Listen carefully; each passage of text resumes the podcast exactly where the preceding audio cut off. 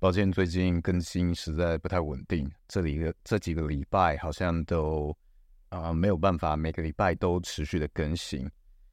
二月十五的时候刚开线上课程嘛，刚刚正式开启，所以实在是有很多预料之外的事情在发生。哦，即使我已经预先预料到一定会有很多预料之外的事情了，有这样的心理准备了。但仍然还是有点负荷不过来啊！开课的时候实在是太忙了，这最近这一阵子，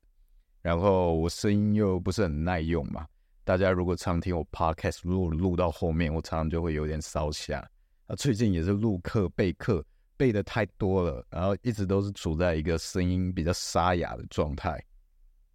要狂嗑这一些啊川川贝枇杷膏啊什么的。这种喉糖类的东西去润，这个是精油没有办法帮助的部分啊。我我实在不确定精油可以怎样去帮助你润喉，我自己认为是没有一个很好的方式啊。哦、可能风险比较高，也许有，但是风险比较高。好，那因为这个礼拜啊，又又到了可能礼拜三左右，平常比较会更新的时间，然后又啊没有没有东西出来，然后赶快录了这一个今天的这一集。所以我甚至是我可能没有没有打算要去剪辑，就是非常原声原汁原味直出，然后所以来顺便来挑战一下，看我的口条有没有办法很顺的撑过一集。我已经超级久没有直接用原初的 podcast 音档了，好，我来练一下我的口才，做一个期中考核好了，啊，当做这是直播。也许未来我在线上课程的社群里面啊，因为我们的线上课程里面是有一个社群的，好像。它自带的一种课程里面的 Facebook 一样，也许在未来我会用直播的方式来去录制我的 Podcast，也不一定啊。我觉得那个可能会是一个蛮有趣的一种挑战，因为我持续会希望给我们的社群这个群体去注入更多的活力，也许这也是一种方式。如果你觉得哎蛮有趣的话，你也可以回馈给我，然后看哎这是不是你喜欢的？那。我在准备这个线上课程的过程中啊，我有很多发展跟我想象的不太一样哦。不是说我我课程准备的方向之类的内容之类，那个是一定有变化的。但是，呃，我是有预期会逐步做调整的，所以那个还好。其实我原先以为备课会是整个准备课程里面。好，所有环节里面可能最难的就是准备那个课程的简报，哎，结果不是，我觉得这部分其实还好。哦，简报的制作我自己觉得还蛮顺的，不太会有卡关的状况。那像录音啊、剪辑，其实这些也都还蛮顺的哦。刚开始的几个章节、几个单元，那个十个单元。啊，是我自己剪辑的。那我最近好不容易找好哦，我这个 podcast 的剪辑师啊，我确认了一下我要表现的形式啊，SOP 什么，终于把这个呃剪辑的部分也可以外包出去了，所以我可以省下一些时间，专心在准备简报和录制。哦，那课程的录制这三个环节啊，我觉得可能简报制作占四成。录音也许占占个两成，好，剪辑占个占个四成，所以剪辑的比重跟简报制作的比重，我觉得可能它的时间占比啊，或心力的占比，我觉得可能差不多。然后录音，我觉得是最简单的，呃，通常录个一两次就可以过了。然后如果我需要重录，就是真的哦，我刚那次真的讲的太烂太烂了，我重录一次。哈，大部分的情况呢，可能呃录的。录的卡卡的也没有关系，反正后置剪辑可以剪掉，所以录音还好。啊，剪辑就比较费心力了。啊，刚好还好我有配合剪辑师，那就可以把这部分包出去，我时间就可以更多精力用在剪报啊、录音这一部分上。那课程有一些内容的调整，像是我的样品啊新增了很多。我整个课程会送很多的样品嘛，在十二月，我在跟这个 podcast 的听众还有我老客户在做一个比较内部的直播介绍的时候，那时候我才介绍是二十一支样品。我其实有预计我可能会忍不住再增加，但没有想到我会增加到三十一支，而是而且是开课的时候哦，我我样品都还没有寄出去，我就已经增加到了三十一支哦。这个装样品啊，花了我们非常非常多的时间，这个远超越简报制作啊、录音等等的，因为每支样品的它的瓶子实在是很小，两 ml 很小一个，不好装，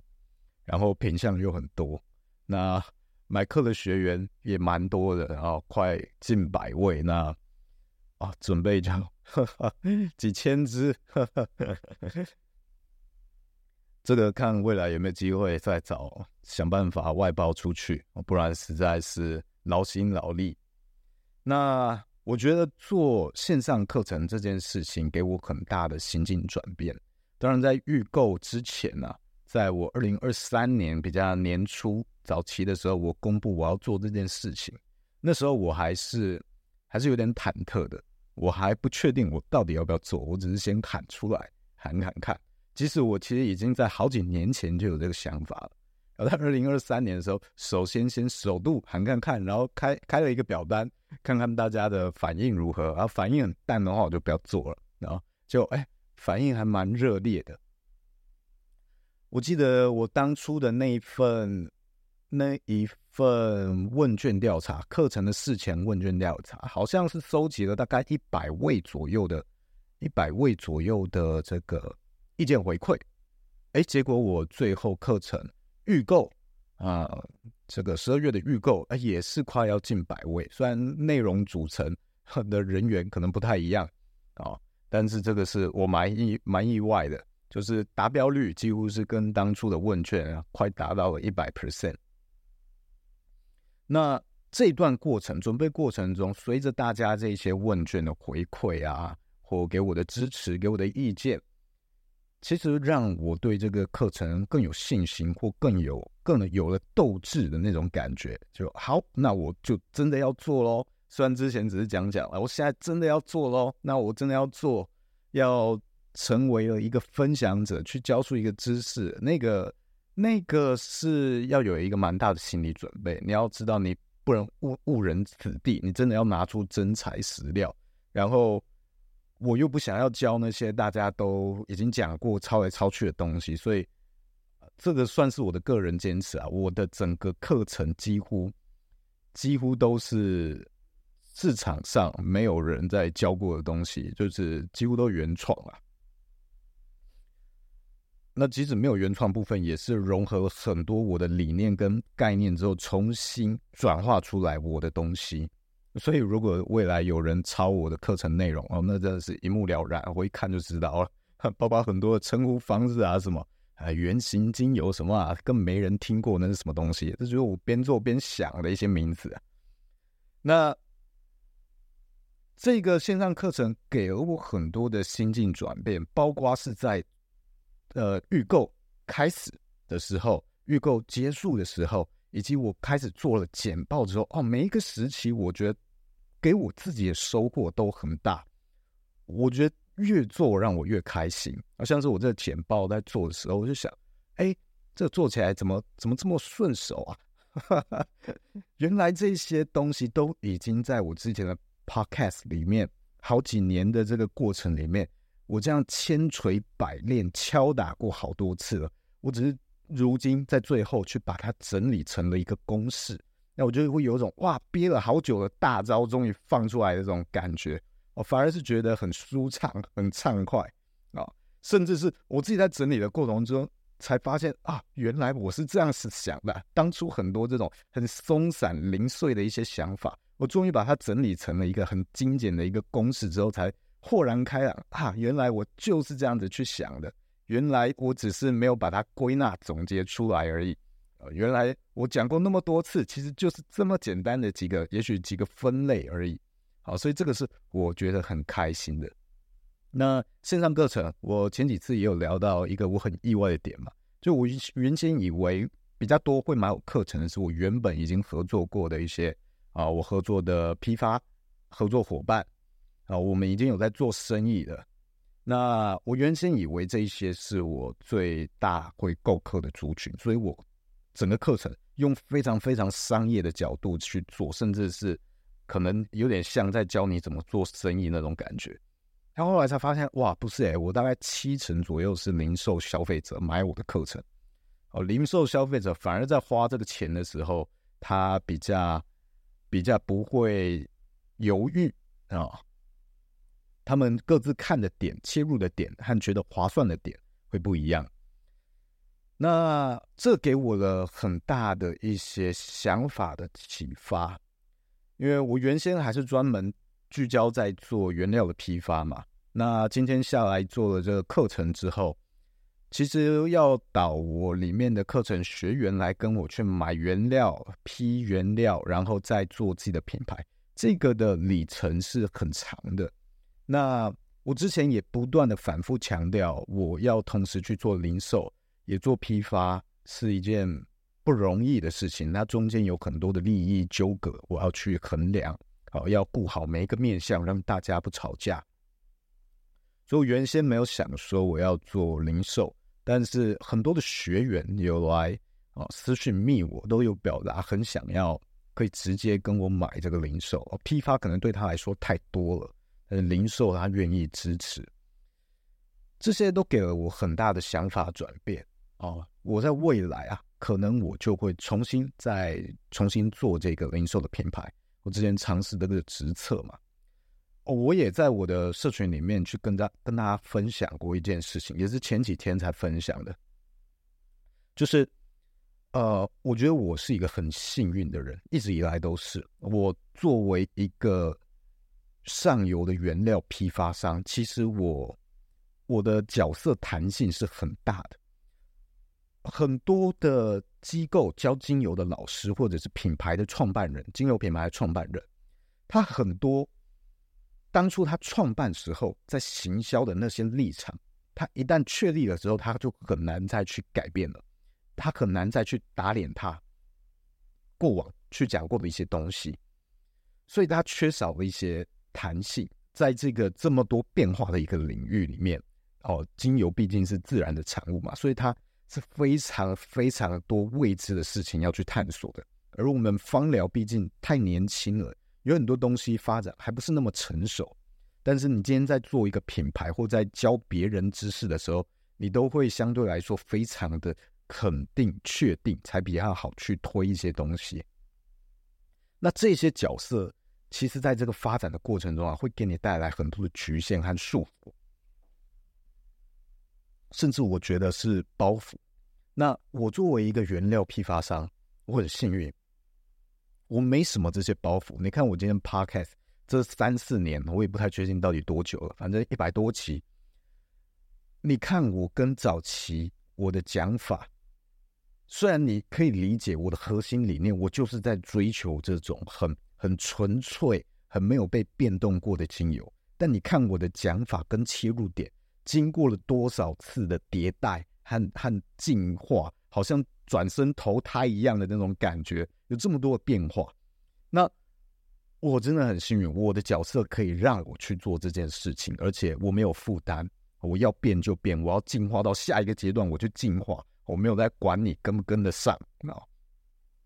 那。很多人是没有这样的余裕的。那我觉得今天我已经站在了一个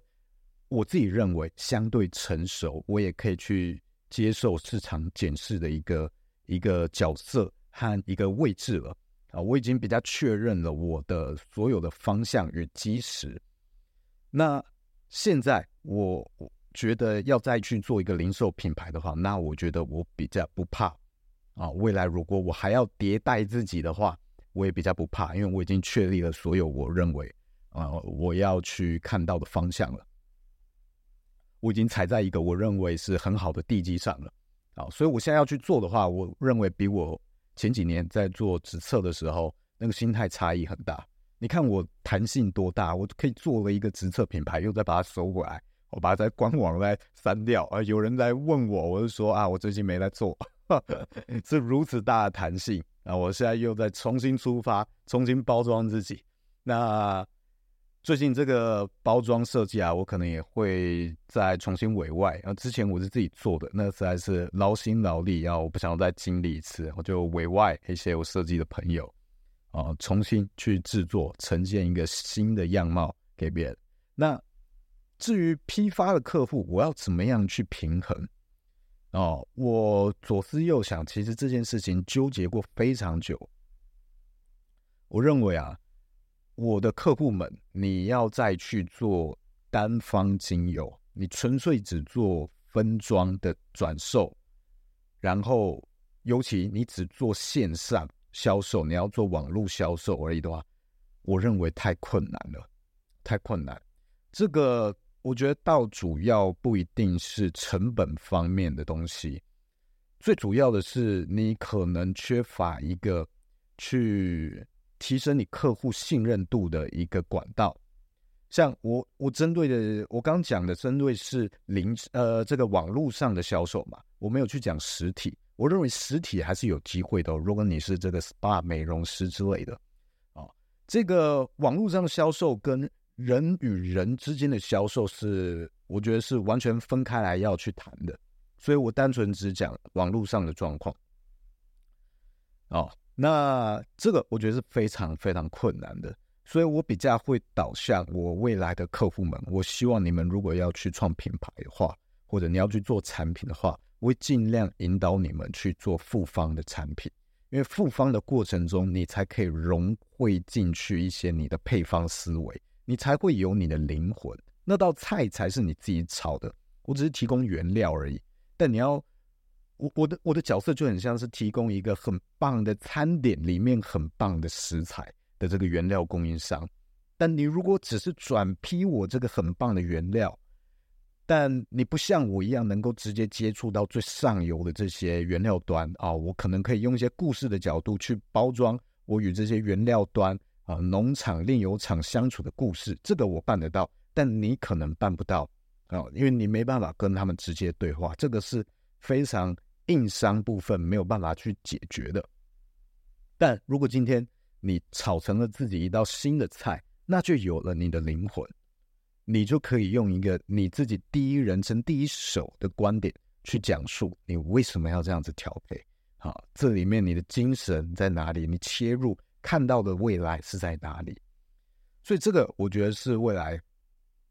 去区分一下利益的部分。那你们都做这个复方的话，跟我去做复方或我去做单方其实没有冲突。而且我今天有了一个社群，大家一起去带动，那也许零售的品牌比较能够带得起来之后，那你跟我批原料，再去做你自己的产品品牌。我也有机会用我已经做起来的品牌去带你去做一种联名的方式，哦，这个是我目前很初步、很初步的规划，怎么样去避开这个呃零售与批发之间的冲突啊？那同时，我的零售品牌包装成本我会拉比较高，例如我还是会用紫精品，所以成本拉得比较高。那它有固定的倍率要卖嘛？那它势必它就不会是走一个最。最平价、最便宜的路线，所以你即使自己是要做这个店面，你要卖单方也没有问题。你仍然，呃，跟我的零售品牌相比，你还是有一个价格优势。只要你不要卖这个，你不要用这个紫精瓶去包装，你用一般的这个茶色、琥珀色的瓶子啊什么的，你还是可以去走一个比较廉价实惠的路线，那没有问题。所以我不会是你低价竞争的对手，我会用这样的方式去避开。那我有很多后续的规划，其实都跟跟这个课程啊，跟有买我课程的这个学员绑定在一起。这些都只是很冰山一角的部分。大家知道我讲话是比较比较保守的，像我当初就讲说我要开课程，都还会再三的呼吁说，哦，只是有可能会开哦，不一定会开哦，都要再三的去消毒，然后去声明。所以我讲话是都比较保守去讲的。所以我今天说，我有很多后续的规划都跟课程绑定在一起，那就知道哦，那是真的不少哦。那我一直希望我是呃尽量把这个我的生意规模在最小化去经营嘛，我不要去太规模化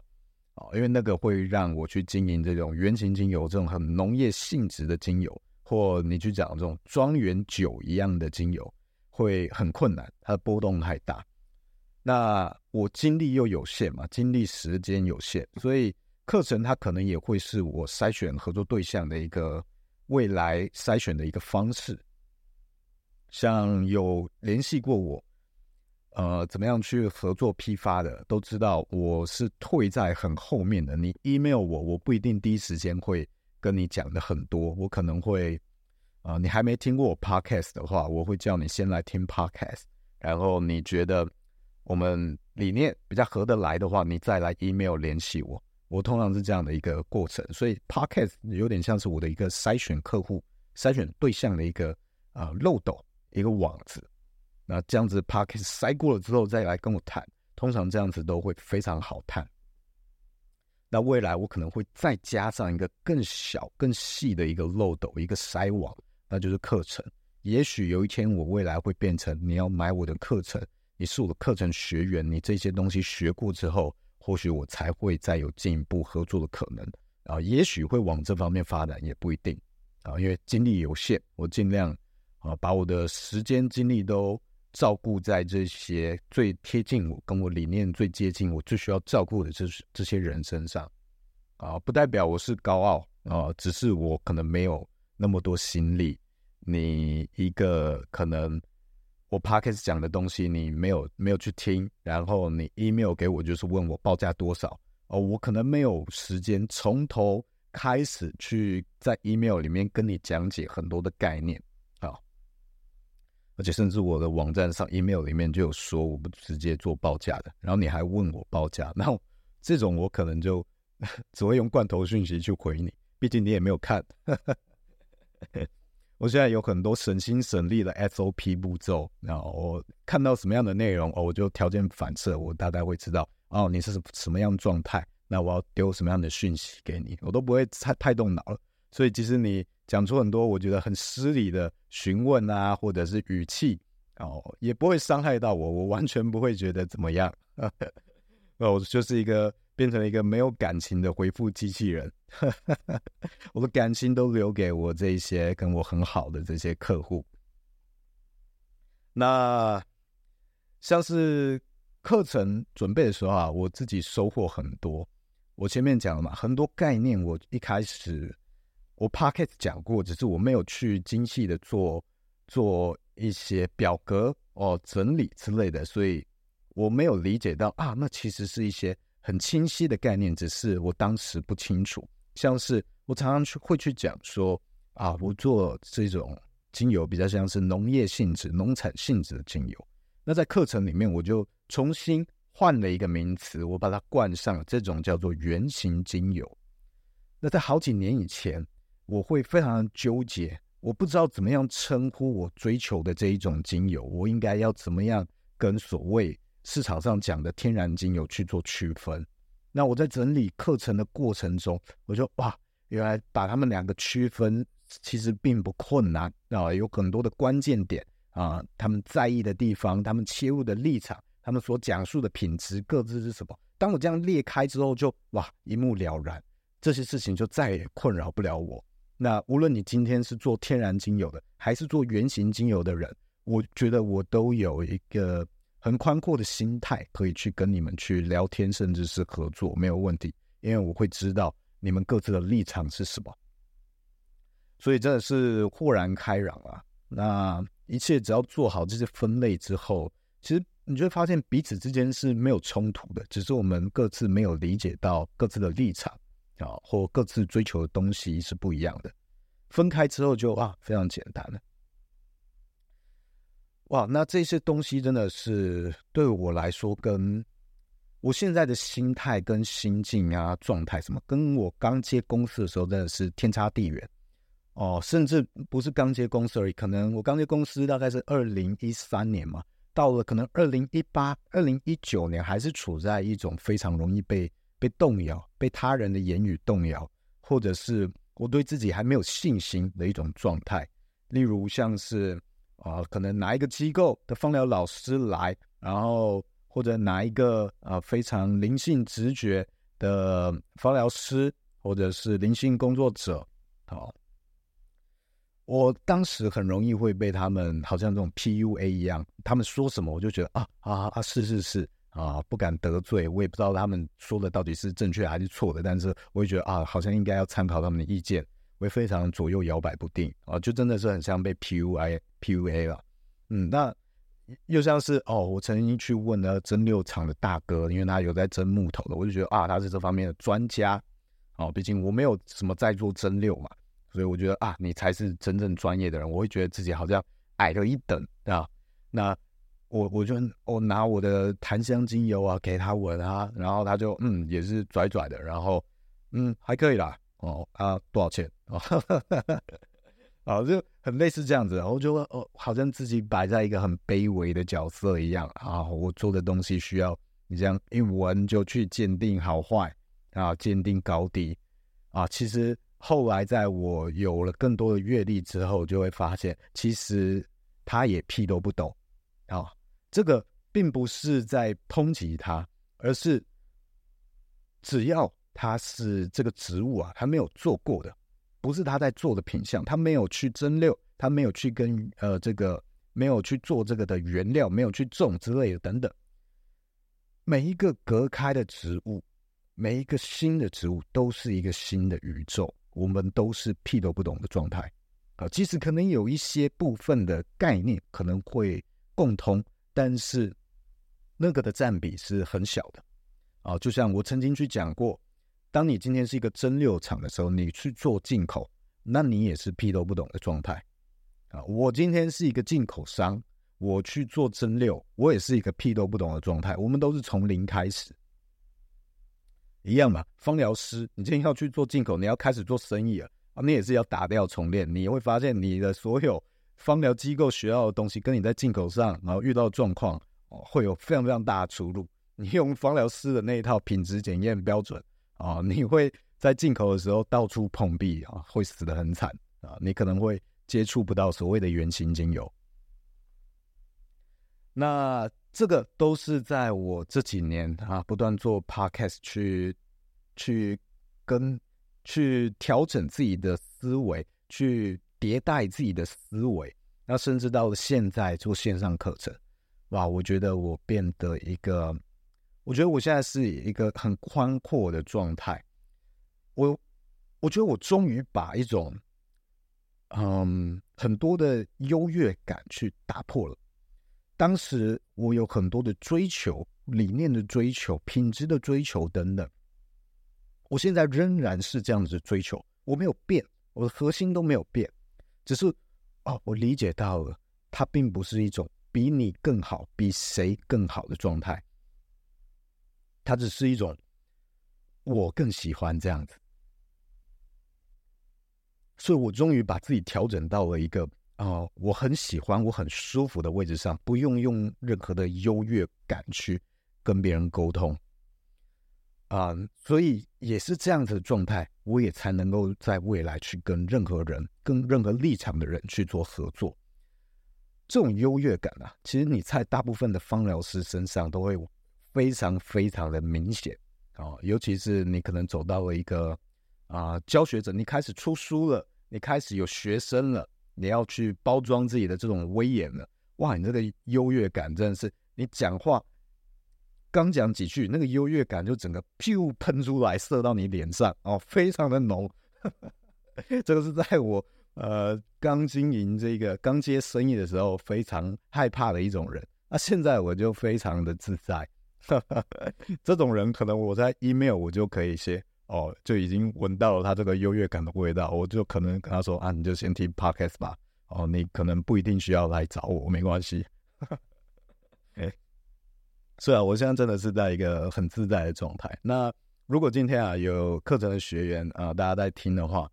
我也奉劝各位，如果你有，你仍然有这对这些精油芳疗的可能一些优越感，你尽量要啊试着去把它，把它。卸下来啊！我知道很困难，它需要很多经验、时间啊。你遇到不同的状况，去不断的打破自己，才能够不断的去迭代出来，去卸下来。但是你要知道啊，精油这个自然的领域真的是太浩瀚、太没有边界了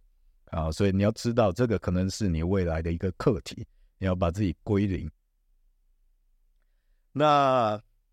像我说的，我未来可以去跟任何人合作嘛？也许我假设一个状况，今天如果直销体系来找我去讲课，可不可以？我就在预想这件事情。我想，嗯，也许不是不行哦。我可不可以在这个讲述的过程中，我去偷渡一些藏我的一些想法和理念在里面？那因为我知道我自己就是在为原型精油去去打拼。这个是我最想要做的事情。那我可我可不可以藏一些，哎，这个种子啊，偷偷在讲课过程中种在他们身上哦，不能太明显，不然那个人品牌会知道，哎，你这个在偷我的客人、啊，你你反而我请你来帮我刷刷高他们的信任感，哦，你反而把它降低了，偷渡出去啊，所以这是也许也是一种好玩的方式。那。假设今天哎，有人要来找我做这个